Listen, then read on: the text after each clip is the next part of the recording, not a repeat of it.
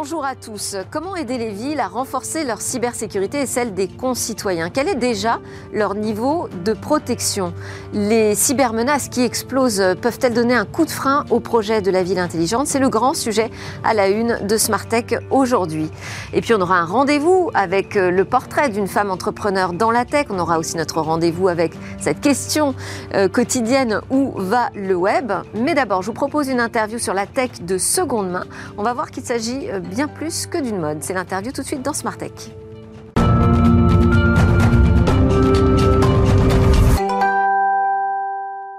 sur le plateau aujourd'hui pour euh, aborder cette euh, question importante de la cybersécurité dans les territoires, dans les villes, les collectivités locales.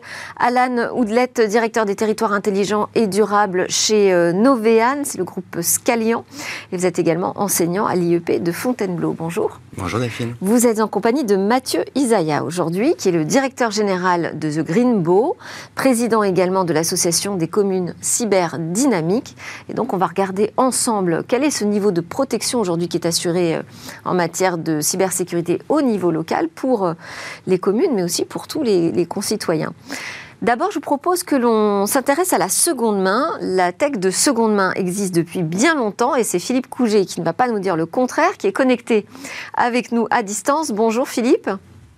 Bonjour Delphine. Vous êtes le fondateur de la franchise spécialiste du jeu vidéo d'occasion Game Cash euh, et également de l'enseigne d'occasion et de réparation des produits IT Media Clinic. On va en parler euh, tout à l'heure, mais vous êtes entrepreneur, vous, dans la seconde main depuis 1993.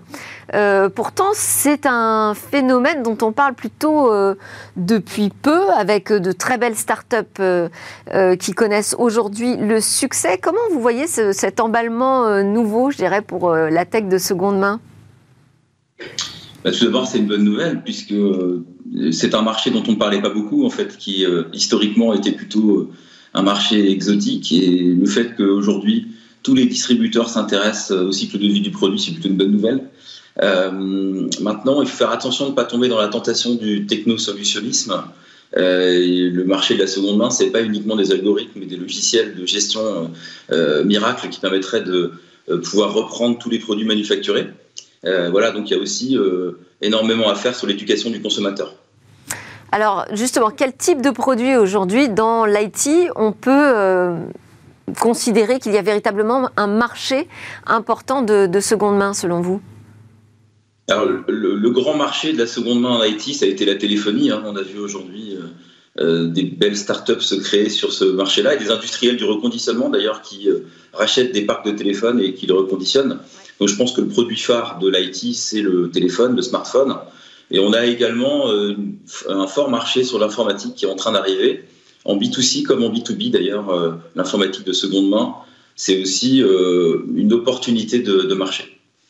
Quand vous dites l'informatique, c'est-à-dire donc les ordinateurs euh, qu'aujourd'hui euh, on recycle directement en les, récupérant dans les entreprises Alors, tout à fait, l'informatique de seconde main, c'est effectivement euh, un marché important qui permet aussi à des gens d'accéder à des, ordinateurs moins chers. Donc, il y a aussi un marché du particulier sur l'informatique. Il y a un marché du PC gamer que nous on connaît avec Gamecash, des PC qui coûtent très cher, hein, avec beaucoup, beaucoup de techno embarqués et qui ont un un fort euh, euh, un prix, euh, un impact important en termes de prix d'achat. Et puis effectivement, en B2B, on a l'habitude aujourd'hui de prolonger la vie de nos appareils informatiques. C'est le cas pour les grandes entreprises, et puis de renouveler les parcs. Donc effectivement, on va vers un marché. Alors on est aussi sur des marchés de pénurie. il y a de moins en moins de matières premières pour produire de des, appareils informatiques. Et donc on voit que ce marché de seconde main répond aussi à de la pénurie. Et ça, c'est un élément assez intéressant de, de, ce marché et qui répond non seulement à une exigence de prix et d'écologie, mais également il répond à une pénurie sur ce marché. Et alors, Gamecash euh, a 20 ans, je crois, va fêter ses 20 ans euh, cette, année. Euh, comment est-ce qu'a évolué ce, marché? Effectivement, nous aurons 20 ans dans quelques semaines. L'évolution du marché est surtout digitale. On a créé en 2008 notre plateforme Marketplace qui permet à nos particuliers de revendre des produits et d'acheter des produits auprès de nos magasins. Donc ça, c'est une innovation importante qui nous a d'ailleurs permis de traverser la pandémie euh, avec cette opportunité de permettre à nos magasins de continuer à avoir une activité par le biais de cette place de marché. Euh, c'est une évolution importante. Et puis on a aussi un segment vintage chez, chez Gamecash qu'on appelle rétro gaming. Et donc, c'est un peu tout ce marché des produits des années 90-2000 qui sont devenus aujourd'hui des produits de collection à tel point qu'on les voit même sur les, dans les salles des ventes aujourd'hui. Ça pose des questions de sécurité aussi, le marché de la, seconde main. Comment est-ce que vous abordez ce sujet? Alors là, vous, touchez un point sensible. Le marché de l'occasion, c'est un marché effectivement qui demande d'installer de, la confiance euh, entre le distributeur et le consommateur. Euh, nous, on a toujours travaillé sur deux axes en fait très importants. D'abord, la transparence, c'est le cas chez Mediaclinic, où on a 31 euh, points de contrôle sur les produits informatiques, téléphoniques que nous reconditionnons dans nos, magasins, ce qui permet pour le consommateur de suivre tout le parcours de reconditionnement. ça, c'est un point fondamental, la confiance. Donc, chez Gamecash comme Media Clinique, la garantie de nos produits de seconde main, c'est 24 mois. Donc c'est un choix qu'on a fait aussi pour pouvoir euh, euh, apporter de la confiance et de la garantie. Et effectivement, très important derrière, c'est d'avoir à peu près ce niveau euh, de, suivi du SAV. L'occasion peut être malheureusement parfois des mauvaises expériences. Donc on doit être capable de pouvoir apporter une réponse rapide à un consommateur si on a un produit qui, ne fonctionne pas. Donc apporter une solution rapide, chez nous, c'est dans la journée. Euh, chez Media Clinic notamment et chez Gamecash également. Euh, l'intérêt, c'est que le consommateur soit absolument en confiance sur ce produit, comme s'il achetait un produit de première main. Par exemple, si on prend euh, les, smartphones, c'est assez récent les mesures de DAS, d'émissions d'ondes sur les smartphones reconditionnés. Je crois que c'est pas du tout imposé sur tous d'ailleurs. est-ce que, est-ce que vous, estimez qu'aujourd'hui on est suffisamment mature sur la question de la sécurité dans le reconditionnement? Bah, le législateur a, effectivement, euh, lors d'une nouvelle loi, mis en avant ces, nouvelles mesures, notamment sur la transparence vis-à-vis des consommateurs. Et sur le DAS, bah, oui, nous, effectivement, nous faisons également les mesures. On a un logiciel aujourd'hui qui permet de faire à la fois les tests et les mesures. Euh, moi, je pense que désormais, la sécurité est là. Alors, elle est peut-être un peu moins euh, évidente sur les plateformes Internet parce qu'aujourd'hui, la loi ne s'applique pas aux places de marché. C'est un sujet, d'ailleurs, je suis également administrateur de la Fédération des acteurs du réemploi qui s'appelle Aircube. Et donc, nous prêchons pour que les plateformes euh, marketplace du reconditionné aient les mêmes euh, soucis de transparence que nous, avons euh, détaillants, on va dire, classiques. Alors, j'ai des experts en cybersécurité là, et de transformation numérique autour de la table qui s'intéressent à ce qui se passe dans les régions, dans les villes. le marché de la seconde main, c'est intéressant aussi pour les communes parce que ça fait faire des grosses économies, ça permet d'avoir une politique environnementale qui coche la bonne case. Mais en question sécurité, est-ce qu'aujourd'hui euh, c'est un problème?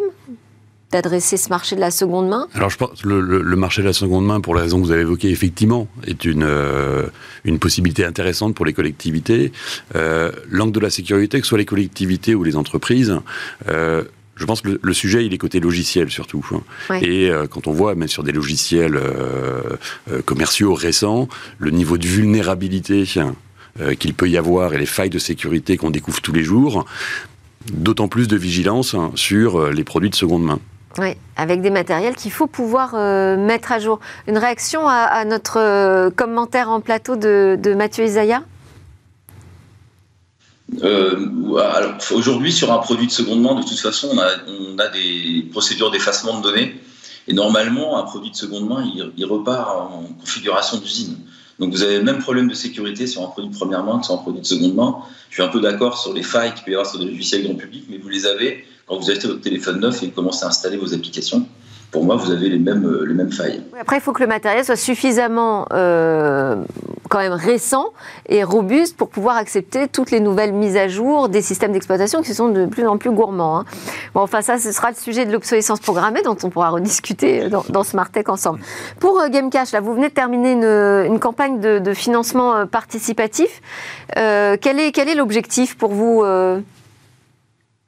alors Gamecash est une franchise en fait. Donc aujourd'hui nous avons des franchisés qui nous rejoignent partout en France, en dom-tom également, nous sommes présents en Outre-mer. Nous avons des magasins en Belgique. Et nous avions fait le constat en sortie Covid que certains de nos franchisés avaient des apports personnels pour financer leur projet un petit peu court du point de vue de la lecture des partenaires bancaires. Et avec Tudigo, euh, nous avons étudié la possibilité de lancer un, un financement participatif pour renforcer l'apport personnel de ces candidats à la franchise et donc, nous avons lancé cette campagne en novembre. Donc, nous avons fait une campagne sur une période qui n'est pas forcément la plus facile pour aller euh, motiver nos, consommateurs et les gens qui aiment la marque, puisque ça a été fait entre novembre euh, et décembre. Elle s'est terminée le 15 janvier, cette campagne. Nous avons levé 103 500 euros exactement.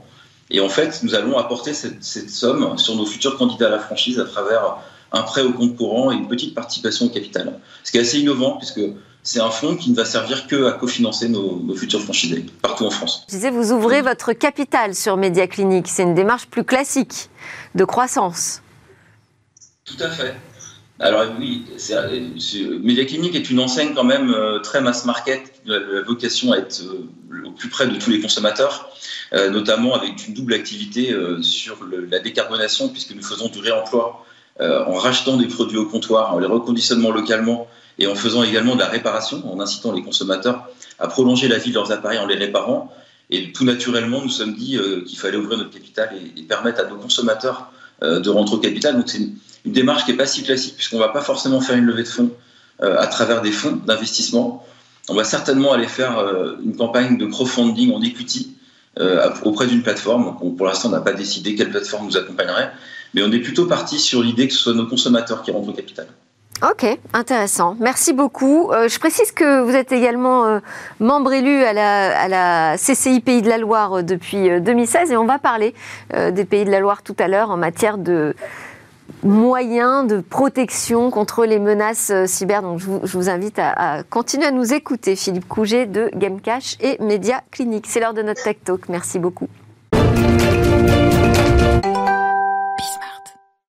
Alors, comment aider les villes à mieux se protéger contre les menaces cyber? Quels sont les dispositifs déjà en place? Le niveau de sécurité euh, des villes et des communes en France?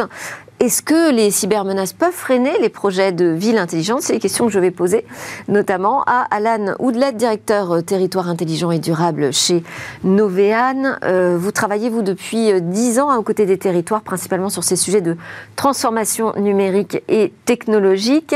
Euh, c'est particulièrement un, un acteur qui travaille auprès du secteur public? Auprès du secteur public, auprès des collectivités territoriales, sur tous les sujets évidemment de gestion de, projets au sens large, mais aussi de transformation numérique et, et du SI. Voilà, et qui fait partie du groupe Scalian. Avec vous pour euh, cette conversation, Mathieu Isaya, directeur général de The Green Bow, président aussi de l'association des communes cyberdynamiques, advisory, euh, vous êtes aussi pardon, au advisory board euh, et actionnaire de plusieurs startups et sociétés high-tech, comme ça vous pouvez voir les deux côtés de la mmh. facette de la cybersécurité. pour parler de l'association commune cyberdynamique, c'est une initiative récente? C'est une initiative qui a euh, presque deux ans maintenant, euh, qui est née au sein de la Cyber Task Force et euh, d'une volonté de, d'une part, accompagner les communes et les élus dans la mise en place de leur plan d'action et de valorisation de leur démarche cyber responsable. Mais il y a un ticket d'entrée alors pour faire partie des communes cyberdynamiques Alors, oui, il y a, il y a, il faut avoir mis en place certaines choses. Voilà, il y a un ticket d'entrée, c'est de s'y mettre en fait. Voilà. Et c'est de pas rester, même si on peut le comprendre parfois, hein, de rester un peu comme euh, le lapin dans les phares de la voiture, en voyant euh, les communes à côté euh, qui se font tamponner, qui tombent, et se dire comment j'y vais quoi en fait. Hein. Et c'est vrai que c'est pas forcément simple d'y aller. Par, par quel sujet? J'attaque voilà. D'ailleurs, c'était une question que je voulais poser. Ça, est-ce que aujourd'hui, on est plutôt quand vous voyez les, les, les gens sur le terrain, dans les collectivités locales, vous avez l'impression qu'ils sont comme ça tétanisés face à la cybermenace? Bah, individuellement, euh, ils ont envie d'agir. Maintenant, euh, c'est des processus, c'est une organisation.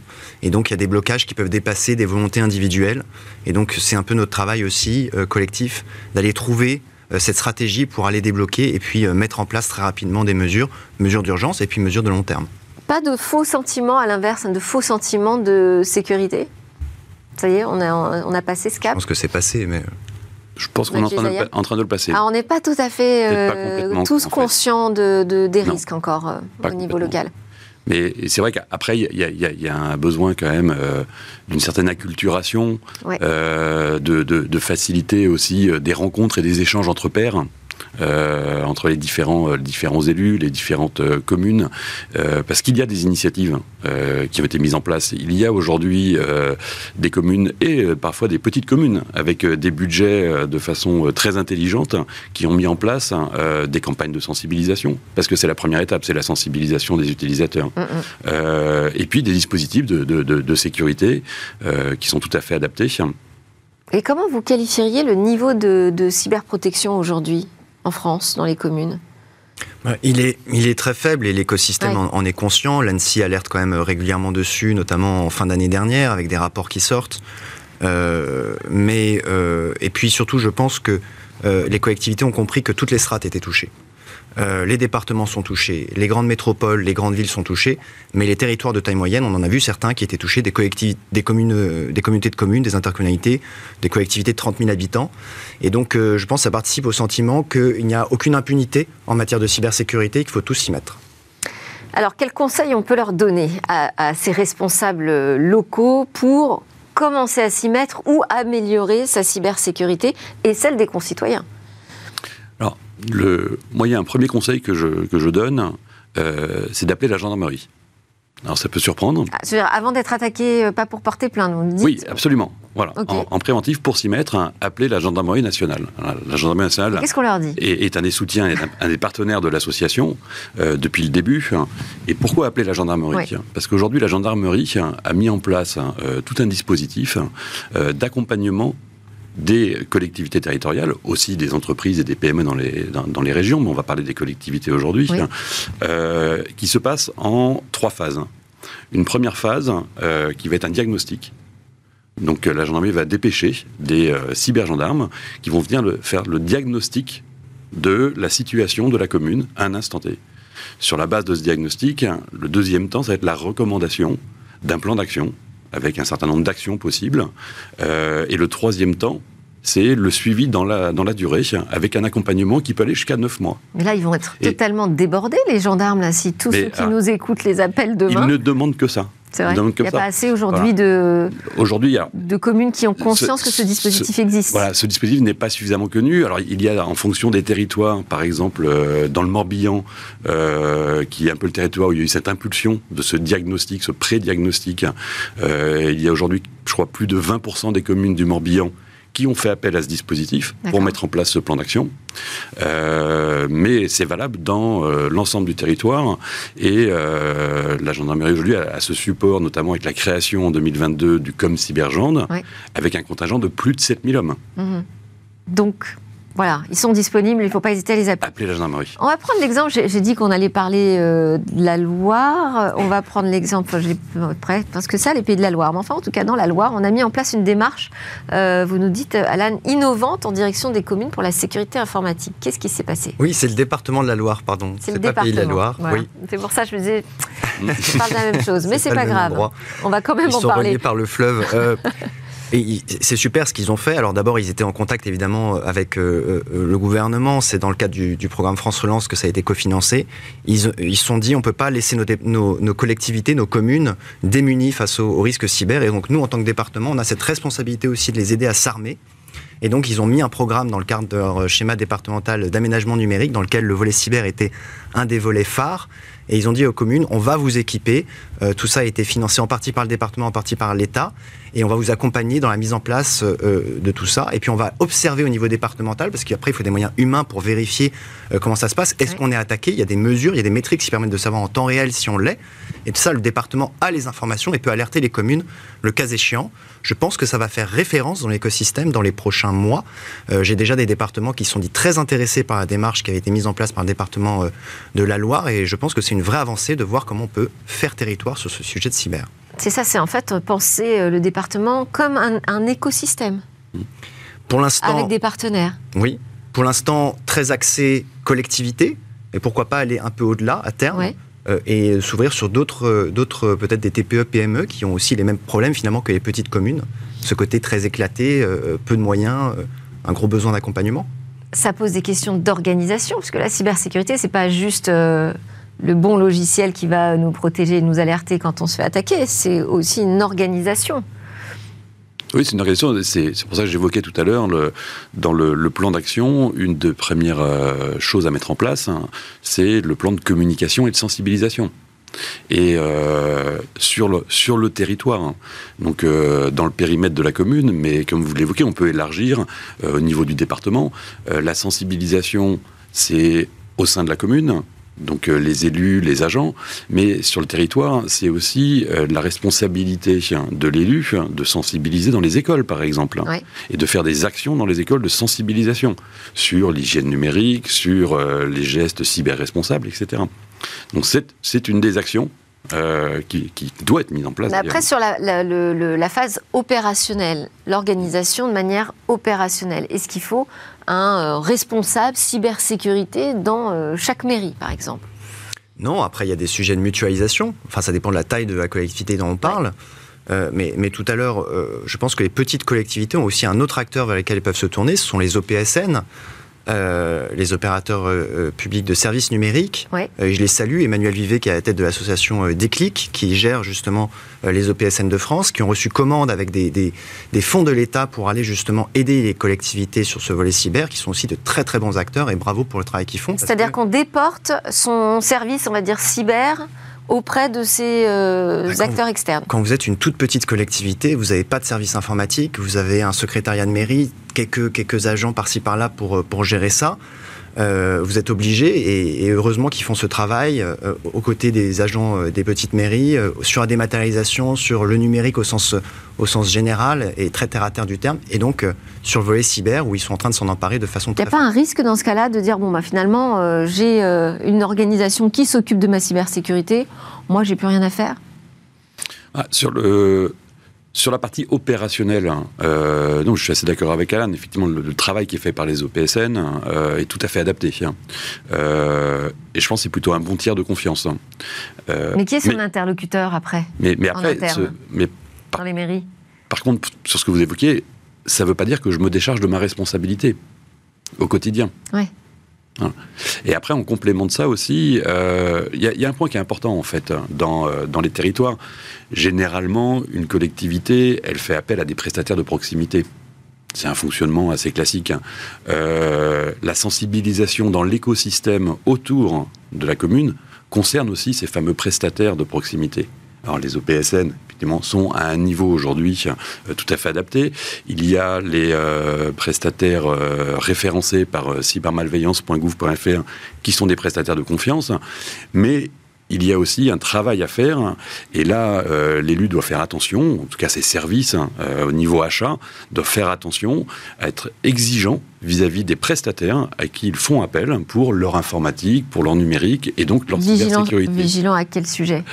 Sur le niveau de cybersécurité qui est Exactement. Euh, Aujourd'hui, sur, le niveau promis, sur euh, les, euh, les, process qui sont mis en place hein, pour pouvoir assurer une prestation de qualité. Et alors, vous m'avez pas répondu. Qui est l'interlocuteur en interne dans les mairies? Bah, Ça dépend. Là, on parlait des petites communes. C'est le directeur du service informatique, par exemple? Il n'y en a pas dans les petites communes. Euh, il y a l'élu qui veut bien, peut-être le maire, euh, peut-être euh, le ou la secrétaire de mairie. chez les petites communes, c'est très compliqué. Mais il y a trois strates. Il y a aussi les, collectivités, on va dire, de taille moyenne, et puis ensuite, on va dire, les grandes collectivités.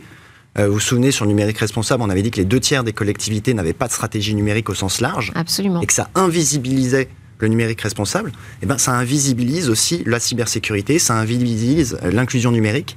Et donc, je reviens toujours là-dessus. Dotez-vous d'une stratégie numérique au sens large qui va rendre visibles ces éléments, les prioriser, aider à montrer les moyens qu'il faut pour, pour les réaliser. Est-ce qu'il faut recruter en interne un responsable cybersécurité ou un responsable numérique, transformation numérique? À partir d'une certaine strate, bien sûr. Bien sûr, évidemment. À peu près quoi? Quelle taille? Vous présailleriez c'est rare de voir euh, un RSSI donc un responsable de la sécurité des systèmes d'information, euh, dans une commune de moins de 10 000 habitants. Déjà, elles n'ont pas toutes un directeur informatique. Et pour écrire cette feuille de route du numérique, il faut quand même quelqu'un qui sache un peu de quoi ça parle. Complètement. Généralement, ingénierie externe, c'est-à-dire euh, l'accompagnement par des cabinets de conseil, et ingénierie interne, sont main dans la main et ne sont pas en concurrence. nous, si on intervient auprès d'une collectivité euh, qui a très peu, euh, de, une DSI qui a, qui a peu de moyens humains, euh, qui est peut-être surchargée dans ses missions, qui n'a pas les moyens de faire le travail, on va être bloqué nous aussi. Donc il y a un gros problème, une grosse pression de recrutement, de, de montée en compétences en interne pour les collectivités. C'est la première faille, je dirais, dans la cyberprotection aujourd'hui des communes. Ah, c'est, la compétence en, interne. C'est une difficulté, la compétence. Ouais. Mais qui est, qui est valable aussi. Euh, c'est aussi ce qui ressort chez euh, Commune Cyberdynamique, ce sujet de la compétence? Oui, on le, on, le, on le, constate. Hein, et euh, c'est vrai que dans les, les, les, sujets qui nous sont montés, il y a cette difficulté à accéder à de la ressource. Ouais. Oui, en plus. quels sont les, les, les, bons critères de recrutement Comment trouver les talents et comment les attirer? Les attirer, Absolument. bien sûr. Parce qu'on ne parle pas que de pôles métropolitains, on parle de territoires qui peuvent être parfois très reculés. Hein. Oui. Euh, sur les, axes d'accompagnement que, vous proposez les uns et les autres, qu'est-ce qu'on peut mettre en avant ici? Vous avez dit, première chose, on appelle la gendarmerie. Deuxième chose, qu'est-ce qu'on peut mettre en place? Bah, moi, je parlais de stratégie numérique euh, globale. on est d'accord. Euh, on est d'accord. Parce que la cybersécurité, c'est aussi le RGPD, la protection des données personnelles, toutes ces obligations qui incombent aujourd'hui aux collectivités. Donc là, c'est la CNIL peut-être, l'interlocuteur, j'imagine, non? Sur le volet RGPD, oui, oui, bien sûr. Après, euh, euh, l'écosystème est monté en maturité sur ce volet-là, puisqu'il a quand même quelques, quelques années. Ouais. Euh, ça va. Par contre, la réalisation, la prise de conscience qu'en tant que service public, on, on, brasse énormément de données personnelles et que donc la cybersécurité de ces données est importante, elle est en train de se réaliser, on n'y est pas encore tout à fait. Si on parle des grosses collectivités, il y a une autre chose à, à réaliser. moi, je dis souvent un peu provocateur, faites-vous attaquer alors pas par des, vrais hackers, mais tester, c'est le seul moyen. Et on a accompagné euh, une entité importante du ministère de l'Intérieur là-dessus, c'est pas n'importe C'est-à-dire de, créer euh, une plateforme de, enfin, ou de faire appel à une plateforme de bug bounty pour tester la robustesse de son système. Bah oui. Est-ce qu'il y a une faille béante? Euh, il n'y a que comme ça qu'on peut réellement le voir. Et puis ensuite, tester comment on réagit à une cyberattaque. Et ça, on va le simuler en interne. Et c'est des projets qui prennent plusieurs mois mais qui sont vraiment pertinents parce que on peut euh, euh, monter ses défenses euh, et passer à côté d'une faille qui, dans le cas d'un bug bounty, on passerait pas à côté. Après, ça pose la question, on a l'accès au talent et la, la, question aussi du budget. Hum. J'imagine aussi euh, dans votre association que c'est un sujet qui doit être récurrent. Moi, en tout cas, quand j'assiste à des grandes conférences sur la cybersécurité, par exemple au FIC à Lille, euh, j'entends ça, hein, les, responsables euh, locaux qui nous disent oui, mais nous, on n'a pas les moyens de mettre en place tout ce dont vous parlez là, c'est très bien, mais on n'a pas les moyens de le mettre en place. Alors, effectivement, le, le, budget peut être un sujet très conséquent. mais je pense que avant de parler budget, je pense qu'il faut remonter un petit peu dans le temps et euh, se poser les bonnes questions euh, des sujets qu'on veut euh, bien adresser, bien sécuriser et sur le principe de je ne peux pas mettre en place une protection contre une cyberattaque. Par contre, je dois mettre en place un dispositif qui va me permettre, quand je me serai fait attaquer, de retrouver euh, les services dont j'ai besoin pour faire fonctionner ma mairie. Ouais, c'est-à-dire vraiment trouver ses priorités. Qu'est-ce que je priorise? C'est exactement ça. Et puis, bien évidemment, euh, je dois aussi euh, mettre en place un, plan d'action pour réduire, enfin, en tout cas, pour rendre moins facile et moins douloureuse l'attaque. Donc, le sujet, il est là. Donc, la priorité, bah, on peut revenir sur des choses très basiques. Hein. Euh, mettre des mots de passe robustes. Oui. Si on, si on parle de budget, des mots de passe robustes, c'est le même budget qu'un mot de passe euh, simple, ça comme une date de naissance. Ça coûte pas plus cher. C'est vrai. Enfin, s'il faut peut-être payer un coffre-fort pour ces mots de passe, parce que...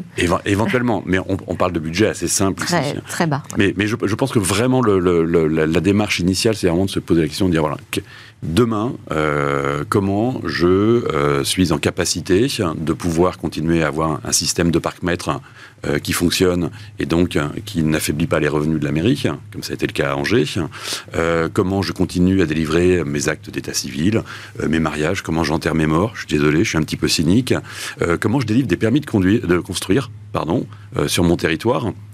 Et, en fait, ce sont les bonnes questions à se poser. Une réaction, Alan Oui, bah, quand on parle de coûts, euh, on va toujours faire le calcul euh, combien ça va me coûter et combien ça va me coûter de ne pas euh, m'engager dans des mesures de cybersécurité. Il y a eu un vrai changement de paradigme qui est qu'à quelques années, les collectivités territoriales n'étaient pas très ciblées. Donc finalement, le coût en cas de cyberattaque était élevé, mais la probabilité de cyberattaque était très très faible.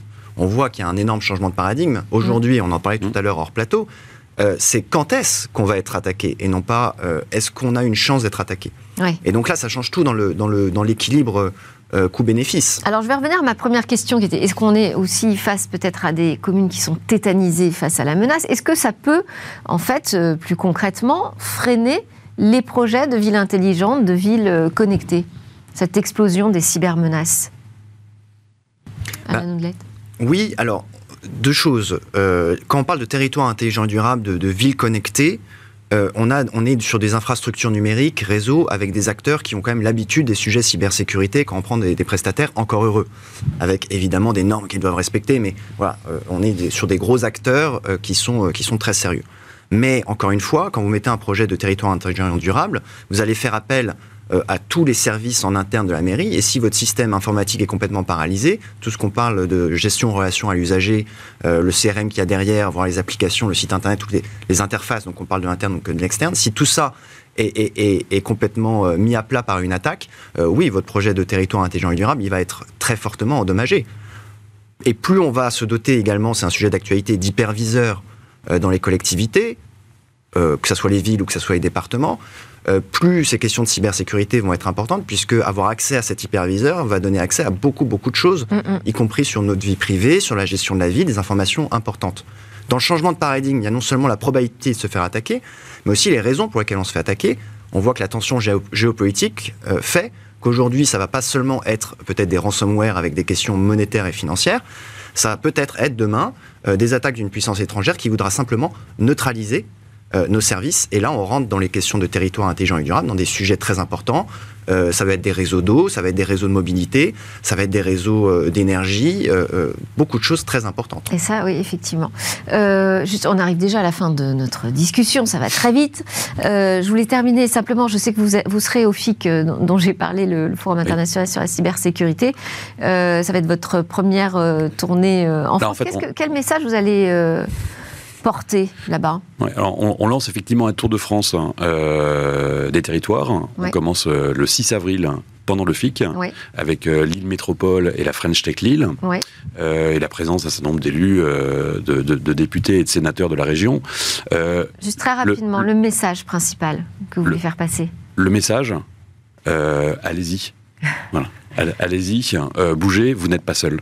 Bon, merci beaucoup à tous les deux, à la Noudelette de Novéane, Mathieu Isaya de l'Association des communes cyber dynamiques. À suivre, ce sera le portrait d'une femme entrepreneur dans la tech, mais d'abord une petite pause.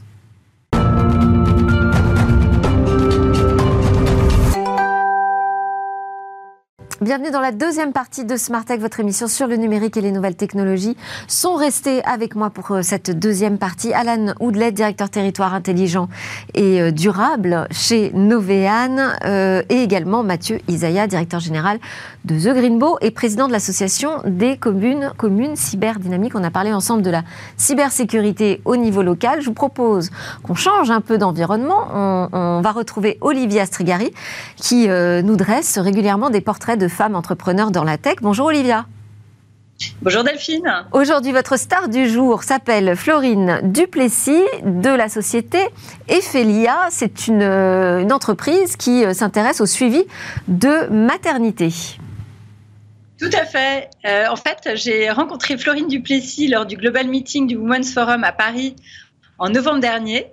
Et euh, j'étais impressionnée par son parcours, son énergie et sa ténacité. Euh, elle faisait partie d'un panel de femmes qui étaient dans la Femtech. Euh, parce qu'elle est à la fois bah, sage-femme, CEO d'une start-up Ephelia, qui est une appli de suivi de maternité créée pour dépister qui sont liées à la grossesse. Et elle est aussi, euh, petite euh, insert, championne de France d'équitation 2022, après un grave accident qu'il a cloué sur un fauteuil roulant pendant 10 mois. Donc autant vous dire qu'elle est euh, courageuse et qu'elle est résistante. Et j'étais vraiment touchée par l'utilité de son appli qui permet de monitorer les femmes enceintes et de savoir et de prévoir si elles vont présenter des facteurs de risque liés à l'une des six plus grosses pathologies de la grossesse. Ça peut être le diabète gestationnel, ça peut être des risques de prééclampsie et, d'autres. Alors, euh, son parcours a retenu mon attention parce que d'abord, Florine, avant d'être une femme euh, PDG, donc comme je viens de le dire, à la tête d'une start-up de la Femtech, c'est une sage-femme qui a commencé sa carrière à l'hôpital de Kourou, en Guyane. Donc, c'est assez exotique, où elle a suivi son mari ingénieur dans l'aérospatiale. Elle va y vivre de multiples péripéties médicales qu'elle raconte avec beaucoup de truculence avec les peuples autochtones. Et euh, elle y arrive tout de suite à la sortie de son école de sage-femme qu'elle a faite à Nîmes, après une période écourtée en prépa de vétérinaire à Paris et de longues années passées à l'étranger euh, pour suivre euh, la famille, enfin, de famille, de Tahiti au Moyen-Orient. Elle a d'ailleurs passé son bac au Koweït. Et euh, de ses nombreux séjours à l'étranger, elle qui est blonde, et elle me dit, je suis blanche à l'extérieur, mais arc-en-ciel à l'intérieur, toujours investie aussi pour, pour l'humain et pour, pour tout le monde. Et la pratique du terrain plein de dangers en Guyane, qu'elle a, qu'elle a eu pendant 4 ans. C'est un parcours quand même assez long. Et euh, son premier accouchement, elle a eu un fils avec une prééclampsie, donc euh, quelque chose qui a mis sa vie en danger et celle de son bébé, euh, vont aiguiser son savoir-faire et faire germer son idée quelques années plus tard. Euh, rentrée en Bretagne, après 4 ans en Guyane, elle renoue avec l'hôpital local et puis très vite elle s'installe en libéral en 2005, d'abord toute seule et puis elle fait grandir son cabinet jusqu'à devenir une maison de santé de la femme du Parco, euh, ça s'appelle comme ça aujourd'hui, qu'elle a créé en 2019 avec une dizaine de sages-femmes spécialisées euh, dans de l'acupuncture à sophrologie, une psychologue, deux infirmières, une masseuse. Et en parallèle, elle a envie de dialoguer avec ses patients, donc elle se lance dans un site internet et elle voit qu'elle reçoit de nombreuses questions euh, quotidiennes et surtout de nombreuses questions de femmes vivant à l'étranger. Et c'est en dialoguant avec euh, l'une d'entre elles qui est séchelloise, qui lui pose plein de questions autour de sa maternité, qu'elle va euh, initier un projet euh, de maison médicale liée à la femme avec le gouvernement des Seychelles, un projet qui n'aboutira pas, euh, mais qui lui permettra de se rendre compte qu'il y a quand même beaucoup de femmes isolées à l'étranger, beaucoup de femmes isolées aussi en France, parce que en France, entre deux suivis, quand on est dans un désert médical, bah, c'est pas toujours évident. Et sur la plage, sur une plage des Seychelles, elle est avec une amie, elle commence à dessiner ses premiers screenshots d'une appli qu'elle auquel elle pense, euh, justement pour assurer ce suivi médical entre les rendez-vous. Et son ami lui dit, écoute, est-ce que tu sais où est-ce qu'on se trouve? On est sur la plage qui s'appelle Ephélia, qui est aussi la déesse de la maternité et de la femme. Et, euh, c'est comme ça bah, que l'appli naît, Ephélia. Et comment est-ce qu'elle fonctionne, cette application, concrètement? C'est une application euh, qui est comme un compagnon médical, mais qui ne se remplace en aucun cas un médecin ou une sage-femme. Vous rentrez toutes vos données. Il y a un très long questionnaire euh, pour euh, quand vous téléchargez l'application et vous remplissez tout le questionnaire avec vraiment c'est un questionnaire fait avec des standards internationaux qui vous, qui, vous permettent et vont permettre aux, aux médecins de savoir si vous allez présenter des risques d'une pathologie de la grossesse et donc aussi préparer plusieurs rendez-vous ou bien un suivi médical plus, plus poussé euh, avec le médecin. Voilà. Et ensuite, vous avez un suivi personnalisé avec des contenus qui vous sont propres dans un feed, un peu comme euh, sur un réseau, enfin comme une appli. Et par ailleurs, le médecin, de son côté, avec son interface à lui, peut reconnaître les symptômes et anticiper des traitements à faire. Et Félia crée aussi avec un chat un triage euh, qui permet d'éviter d'aller trop souvent aux urgences pour des choses qui ne seront pas forcément importantes. Alors aujourd'hui, elle est incubée dans un startup euh, lab à Vannes. Elle a fait une première levée de fonds de 700 000 euros en 2020 auprès d'une family office qui lui a permis de développer l'appli à la fois pour Google et le Apple Store et de devenir aussi un medical device numéro 1. C'est le premier standard euh, d'une appli médicale. Et euh, elle a été déjà téléchargée par plus de 90 000 patientes françaises en 2022 et 35 000 à l'étranger. Elle vise une deuxième levée de fonds de 3 millions d'euros en ce moment pour permettre à l'intelligence artificielle de récupérer les données collectées et de les rendre prédictives, pour déployer aussi son appui autour de la petite enfance de 0 à 3 ans, quand il y a quand même beaucoup de risques médicaux, et enfin pour passer en medical device numéro 2 et être remboursé par l'assurance maladie parce qu'elle dit ce qui m'intéresse avant tout, c'est de sauver des vies et que euh, l'appli permet de gagner du temps et de sauver des vies, sachant qu'en plus la mortalité infantile a augmenté de 7% en France entre 2012 et 2019, donc avant le Covid, Florine rappelle que bien sécuriser les grossesses, ça impacte aussi toute la société. Elle a par ailleurs été euh, sélectionnée pour faire partie des femmes de santé. Elle pitch mercredi prochain, donc 8 mars, le jour, la, jour de la, journée de la femme, pour tenter d'intégrer l'Institut français euh, santé de la femme face aux ministres Isabelle Rome, Stanislas Guérini et Agnès Firmin Lebaudot. Et en parallèle, évidemment, continue à monter sa jument pour euh, tenter le prochain championnat de France. Ouais, bah super. Merci beaucoup pour ce portrait, Olivia Strigari, fondatrice et présidente des informels, média qui suit euh, toute l'actualité des femmes qui entreprennent. Euh, ça se passe à Vannes, cette histoire, c'est chez vous finalement. C'est pas très loin de chez moi. Hein, territoire dynamique, pas qu'en cybersécurité. Exactement. Merci beaucoup. À suivre notre chronique Où va le web? Eva va nous parler de ce fonds français qui sera entièrement dédié aux startups du Web 3. Web3, c'est en ce moment qu'il faut investir. C'est le pari de ce nouveau fonds français, LAMS, tout juste créé par Trail, un acteur du private equity. Il vient déjà de boucler un premier closing de 10 millions d'euros, même s'il veut voir ses investisseurs mettre sur la table 20 millions d'euros supplémentaires d'ici la fin du mois de mars. LAMS investit dans les startups du Web3, donc tout particulièrement celles qui proposent des applications pour le luxe, l'art, la musique ou encore le sport, comme MetaFight, sorte de saut rare du sport de combat MMA, dans laquelle il a déjà investi ses premiers deniers. Car les startups françaises ou européennes dans le Web 3, elles ne manquent pas. A contrario, ils sont peu de fonds d'investissement français spécialisés. L'AMS se positionne aujourd'hui aux côtés de Ledger Cathay Capital, 100 millions d'euros de fonds de capital, de la société de gestion de private equity Xenge, qui lui en possède 80 millions. Et puis souvenez-vous, en août dernier, le média crypto The Block révèle que le Family Office de Bernard Arnault prépare un fonds de 100 millions dédié au Web3. Projet pour l'instant mis en pause, mais la France reste encore loin des montants exorbitants que peuvent investir les fonds américains. La société de capital risque Andreessen Horowitz a lancé lui aussi en mai dernier un nouveau fonds dédié au Web3 doté de 4,5 milliards de dollars. Euh, Et ça continue de parler cybersécurité en plateau dans Smartech. Alain Oudlet était avec nous, directeur des territoires intelligents et durables chez Novean. Mathieu Isaya, directeur général de The Greenbow, président de l'association des communes cyberdynamiques. Merci à tous de nous suivre aussi fidèlement dans Smartech. On se retrouve évidemment dès demain.